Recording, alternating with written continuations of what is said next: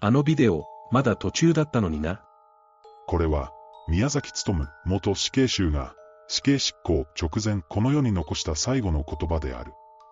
今からおよそ30年前、昭和最後の年から平成にかけて、東京、埼玉で相次いだ、幼女連続誘拐殺人事件。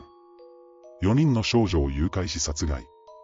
死後の姿をビデオ撮影していたという恐ろしい事件だ。日本中を震撼させたこの事件で、遺族の自宅に殺害した少女の遺骨を送りつけ、遺族のみならず新聞社にまで犯行声明文を送るなど、劇場型とも言える犯罪を行ってきた犯人。逮捕当時26歳の男、宮崎努、元死刑囚とは一体何者だったのか。第1の事件。涼しいところに行かないかい。1988年8月22日、A ちゃん当時4歳にこう声をかけた。午後3時過ぎ